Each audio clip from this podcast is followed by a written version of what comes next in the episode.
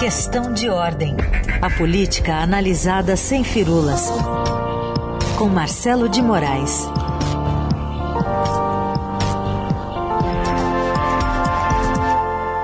Hoje, excepcionalmente, um pouquinho mais cedo. Oi, Marcelo, bom dia. Bom dia, Raíssa. Caímos da cama hoje, né? Isso.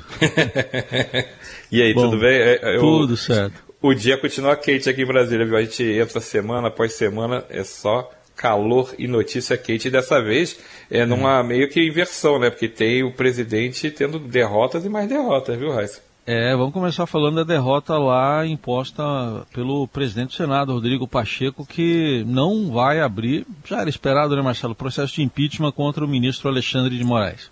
Já era esperado e é sacramentando esse processo, né? Porque a gente acompanhou nos últimos dias, agora até baixou um pouquinho a temperatura, mas estava muito forte a pressão que o presidente Jair Bolsonaro estava fazendo nesse choque dele com, contra o ministro do Supremo Tribunal Federal primeiro por conta da questão do voto impresso, depois por conta dos atos antidemocráticos, o processo dos atos antidemocráticos, justamente tocado pelo ministro Alexandre de Moraes, com operações, acho que estou até preocupado, que amanhã é sexta-feira, toda sexta-feira a gente já sabe que vai trabalhar mais, porque tem operação, tem alguma, alguma ação dentro de, de, dessa área dos atos antidemocráticos. Na sexta-feira sexta 13 foi a prisão, a ordem de prisão contra o ex-deputado Roberto Jefferson.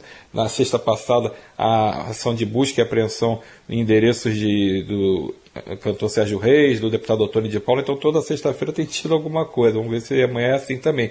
Mas essa decisão do Rodrigo Pacheco serviu para sacramentar de vez essa derrota do presidente. O presidente tentou pedir esse impeachment do Alexandre de Moraes até para acirrar a sua militância, né?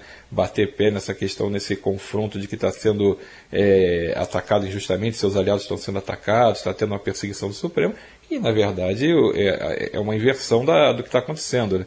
Tudo bem, o Supremo pode estar tendo seus exageros, isso é, questão, é outra discussão, mas você tem a, a, o que o presidente tem feito, ele tem ultrapassado o que ele chama de quatro linhas da Constituição. Né? Está jogando um jogo de, de partir com, para ameaças às eleições de 2022, tem atacado os outros poderes. Então, tem é, essa, esse gesto ontem do presidente do Senado, Rodrigo Pacheco, em fechar essa história, em não aceitar o pedido de impeachment de um dos ministros do Supremo, impõe de vez uma derrota num processo que foi todo muito mal conduzido pelo presidente Bolsonaro. E não foi a única derrota ontem do presidente. O presidente também no Supremo tinha pedido, também apresentou um recurso para que eh, o Supremo não pudesse tomar esse tipo de ação, tomar essas decisões de pedir essas operações, essas ações de busca e apreensão, sem uma ordem do Ministério Público, sem o pedido do Ministério Público. O ministro Edson Fachin do Supremo desconsiderou esse pedido do presidente, arquivou a ação. Então, foram duas derrotas relacionadas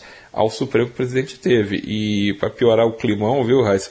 Teve também. É, ontem havia uma expectativa pelo dia do, cerimônia do Dia do Soldado, né? O presidente é tão ligado aos militares, então essa é uma data muito importante no meio militar. O, o dia 25 de agosto é o Dia do Soldado. Então, havia eventos programados e o presidente passou calado a cerimônia e teve que ouvir um, um, discurso forte ali, um discurso conciliador feito pelo, pelo comandante do Exército, o general Paulo Sérgio Nogueira, que é, fez exatamente o oposto do que foi na linha oposta do presidente. Ele fez um discurso é, quase pedindo paz, para citar um trechinho, falou assim: sejamos junto aos irmãos brasileiros, inspiradores de paz, união, liberdade, democracia, justiça ordem e progresso que o nosso povo tanto almeja e merece, dedicando-nos inteiramente à defesa da soberania nacional e ao bem do nosso amado país. Então, assim, o, o, o general Paulo Sérgio é considerado nessa trinca de comandantes das forças, né, do Exército Marinho Aeronáutico, o mais ponderado, o mais equilibrado e o que está menos é, aderindo aos ataques que o presidente Bolsonaro tem feito a, essas ameaças que ele tem feito à, à democracia. Então, o presidente ontem ficou, fez, parece ter feito um recuo tático já sabendo que o dia não estava não tava fácil, né, Raíssa? É, ouviu calado, né? Não sei se havia alguma previsão de, é, de protocolo. Nem precisa, né, Rafa? Quando, quando ele quer, ele rompe esses protocolos. É, se né? ele quer falar, ele fala. Né? Né? Ele fala, não teria isso. Então, se ele tivesse essa vontade de falar com protocolo, sem protocolo, ele falaria, que na verdade é aquilo que a gente estava conversando. Né? Ele, tá, ele sentiu um pouco essa expectativa negativa, essa repercussão negativa do que ele fez. E tem um problema que eu acho que o Estadão hoje foi muito feliz na manchete dele, em que se lembra é, como está pesando a questão da inflação. Hoje a gente tem o registro, já tem quatro capitais do país com a inflação acima de dois dígitos. Para gente que lembra de como era a inflação antigamente, e as pessoas mais novas não vão lembrar, é, porque realmente é, quem tem menos de 30 anos não, não, vai ter essa noção de que a gente chegava no supermercado de manhã tinha um sujeito carimbando o preço e de tarde estava é, remarcando o preço. A inflação chegou a, a níveis estratosféricos. Então, é, foi uma conquista muito grande quando você garantiu a estabilidade fiscal. Perder isso de novo é um desastre. E isso está repercutindo muito nessa queda de popularidade do presidente, porque é uma coisa que não estava mais no nosso radar e foi crescendo e agora está começando a fugir do controle. Então, quando a gente registra já mais, são quatro capitais e as outras todas também subindo muito, só não chegaram dois dígitos, mas é questão de tempo pelo jeito, é um desgaste muito grande para o presidente. E tem um, um outro componente que é importante a gente citar, é o jeito que o governo lida com esse tipo de problema. A gente tem como um dos, dos dois maiores vilões nesse momento na inflação é, o aumento das tarifas de energia e o aumento dos combustíveis. E aí o ministro da Economia, Paulo Guedes, é, meio que desdenhou ontem desse aumento da energia. Aqui que tem que aumentar um pouco de aumento da energia não é, não é problema. É. é e aí, é, claro que isso vai para conta de quem está no governo sentado na cadeira no Planalto. Então o presidente está amargando um desgaste político, não só pelas suas ações nesse campo de, dessas ameaças que ele faz, nesse, nesse flerte com esse discurso mais golpista, como também na, na, vida real das pessoas, que é essa que conta. Eu estava ontem acompanhando a reunião do PMDB, o MDB fez um lançamento, a gente chama mais vezes de PMDB de MDB, a gente acostuma, né? Mas é MDB. A reunião do MDB ontem que lançou um programa, um documento que chama Todos por um Só Brasil, e teve um discurso que me chamou muita atenção, feito pelo senador Eduardo Braga, que é o líder do partido no Senado, e ele falando assim, ah, Todos por um Só Brasil, e ele fala assim, por que qual o Brasil, mas qual o Brasil que a gente quer? Porque, e começa a elencar, porque o Brasil que a gente viu, o Brasil real, a, a gasolina está batendo lá nas alturas, o preço do gás está proibitivo, a inflação chegou para ficar. Então, esse é o Brasil real e esse tira voto. Esse é o Brasil que desgasta o presidente muito mais do que às vezes uma, uma questão, uma disputa política dentro do Congresso, muito mais do que uma disputa política às vezes no, com o Judiciário porque esse mexe com a vida das pessoas. Então a gente viu, para quem faz compra no supermercado, não precisa nem contar como é que estão os preços. É, para quem está tendo que é, mais pobre, está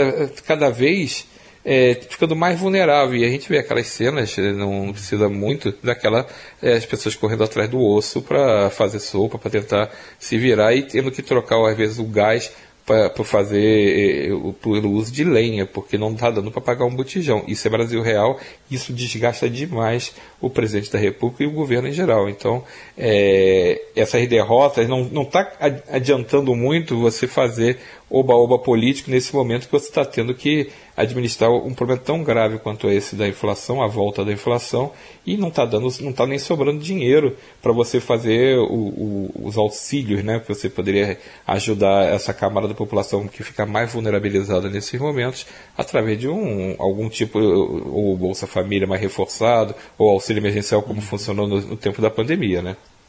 Aliás, falando, uh, falando aí em, em, em MDB, é, o MDB está procurando uma alternativa, aí, uma terceira via, porque está vendo o ex-presidente Lula avançar sobre o partido?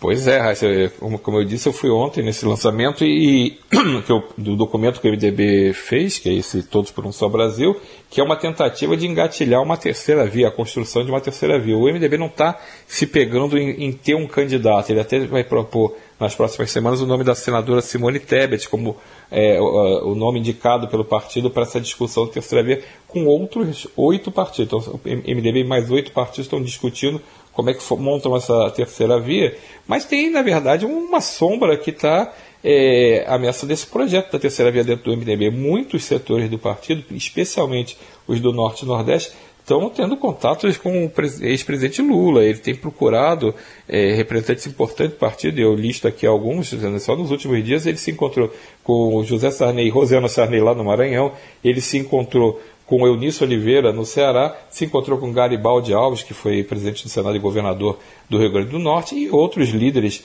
é, regionais do MDB flertando com uma aliança para 2022. E vamos lembrar que toda essa turma teve com Lula na, e com Dilma nos governos passados. Então não é uma, uma dificuldade que eles se reorganizem em torno de Lula. Na verdade, tem uma afinidade antiga e Lula tem mais popularidade no Nordeste do que outros candidatos. Então, o comando do MDB, que não é tão assim ligado a Lula, o comando nacional do MDB, está tentando correr para evitar isso. E como é que você evita isso? Você cria uma uma candidatura, coloca uma candidatura na rua que é para, pelo menos, tentar frear esse movimento. O MDB a gente sabe que historicamente é rachado mesmo, ele tem muita, muita, muitas divisões, cada líder regional tem seus interesses e isso pesa muito dentro do MDB. Então é uma questão que vai crescer. O MDB está tentando colocar esse freio, porque se a gente pensar como é que funciona hoje a cúpula, a cúpula que tá, é, tem muita gente de São Paulo, do Rio, Minas, a cúpula do partido nessa área é muito forte, eles têm interesse, por exemplo, na candidatura de um nome que não seja nem Lula nem Bolsonaro. Então eles têm interesse nessa eh, fuga da polarização. Mas será que o partido todo tem esse interesse? Então é essa, esse é o nó que o MDB está tentando enfrentar. Ontem, aqui em Brasília, o ex-presidente Michel Temer participou do lançamento desse evento. Ele não vinha a Brasília desde que ele saiu do governo, então tinha mais, quase dois anos e meio que Michel Temer não vinha aqui em Brasília, até por conta da pandemia também, e ele fez um discurso nessa linha de que é, a gente precisa ser da polarização, a polarização não está fazendo bem para o país, a situação atual do país demanda é, um outro tipo de projeto que não vá para nenhum dos extremos, e ele coloca, inclusive, Lula no outro extremo e coloca o Bolsonaro no extremo da direita, Lula no extremo da esquerda. Então, foi um, um, um discurso muito alinhado com essa visão que essa cúpula do MDB tem de que precisa ter algum tipo de ação até para não, não se alinhar, é, para a turma não se alinhar com o Lula. Então a gente tem um partido muito importante, vamos lembrar que o MDB é o maior partido do país em termos de prefeituras, é, é quem tem mais senadores, é quem tem mais é, vereadores, então é uma força regional e nacional muito importante. Então, para onde o MDB caminhar, é, tem um peso muito grande nessa, na disputa de 2022. Muito bem, movimentações é para 2022 correndo soltas, tudo acompanhado também pelo Marcelo de Moraes, que está com a gente às terças e quintas aqui no Jornal Eldorado. Valeu, Marcelo, até mais. Valeu, Raio. Até, aqui, até semana que vem, bom dia para todo mundo.